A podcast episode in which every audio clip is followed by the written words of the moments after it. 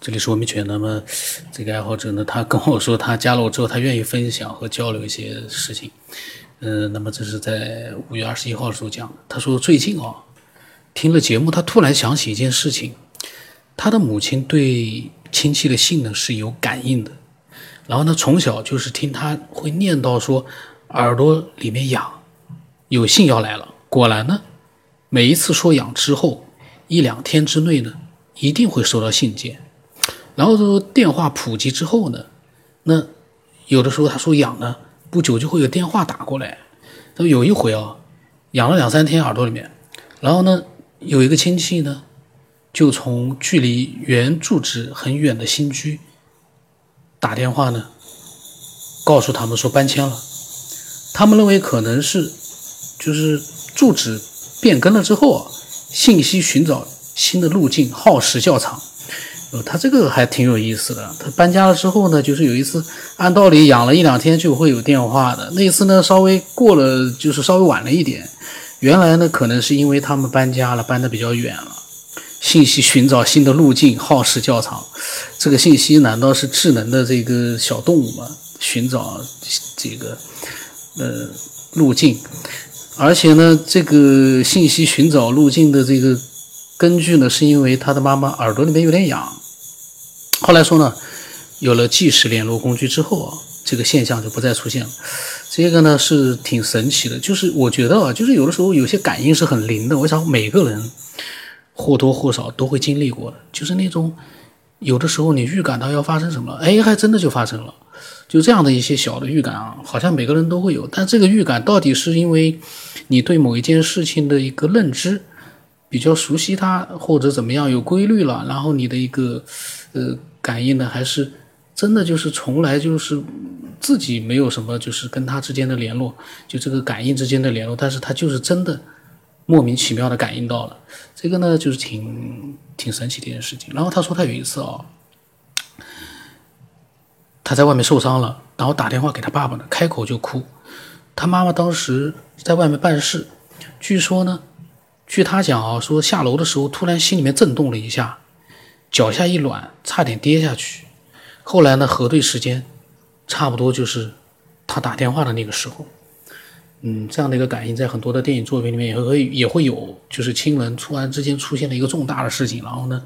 呃，他的那个至亲的人呢，就会突然之间，呃，心里面好像也像他说的，突然心里面震动了，或者是突然之间有一个什么样的不好的预感了。这个呢，也是我不知道是不是有很多的人有。具体的案例可以分享过来做一个参考，就说类似于这样的一个感应，因为呢，感应呢，从你要是从量子学你去说的话，它的反应应该是几乎是同步的，不管你在多远，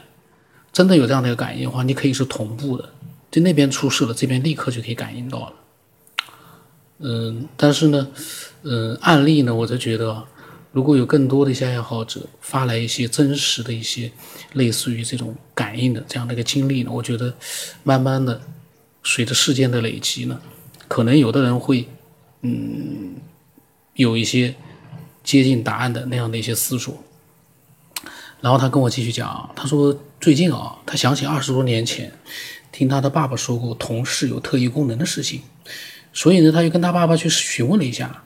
和以前的记忆呢基本相同，不过呢补充了一些细节，就大概是在八九十年代，那个同事当时很年轻，大家呢知道他可以不用眼睛读字，有一天就专门做了一个测试，不用眼睛读字啊，不是跟美台湾的那个大学校长做的测试一样吗？用那个心理上的意念去认字，不用眼睛。那么他说啊，他说他们做了一个测试呢，就单位办公室呢是个套间，大家分成两组，一组呢。和被测的人呢，在一个房间，另一组呢在隔壁。隔壁呢写好字条，折叠几次之后呢传过来，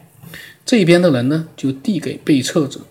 那细节上，他他爸爸记忆的不是特别清楚，但是可以肯定，被测者没有用手接触纸条，似乎呢是夹在腋下或者臂弯之类的地方。过一会儿呢，就说出了纸条的内容。然后隔壁呢又传过来一张被包起来的照片，照片的主人呢也在隔壁没有过来。被测者大概在几分钟之后呢也说出了照片上的人像是谁。然后呢，据测试者自己说呢，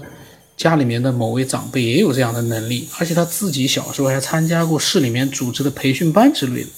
专门呢是针对特异功能的那种。但是后来呢就没有办了。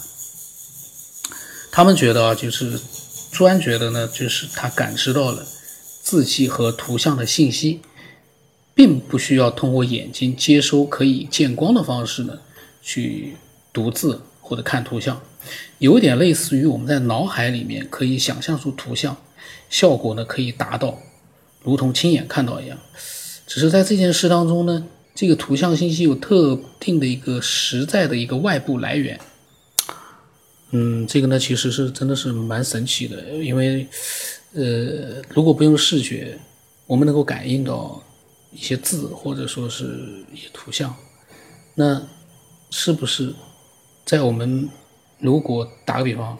每个人都有了这样一个意念去看东西的这样的一个能力之后，是不是眼睛就可以不要了呢？还是说因为我们的视觉的原因，让他可以呃通过视觉的一个帮助，因为你没有视觉，你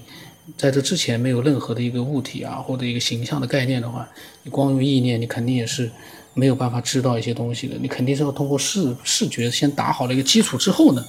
嗯，再通过意念的一些信息传递方式，它不是看，它是传递了那些信息，然后呢，呃，弄明白了那些字和图像，这是真实的一个经，呃，这个是他的爸爸跟他讲了，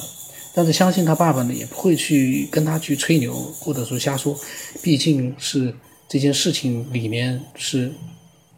就是说测试他的这个方式呢，其实还是比较可靠的，因为他看不到那个字嘛。嗯，有两组人，那么就不存在一个作弊的可能性。如果是作弊的话，大家也不会觉得这个很神奇的，就是个玩笑了。但是大家既然说测试成功的话，说明他的能力确实是有的。具体是什么样的呢？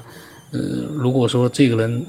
他的本人如果说真的出现了的话，其实可以请他分享一下。当时在什么样的一个状态之下，可以看到我们眼睛，呃，看到需要用眼睛看到的东西，但是他不用眼睛，他看到了。这要是他的语言的这个，就就就就这个人，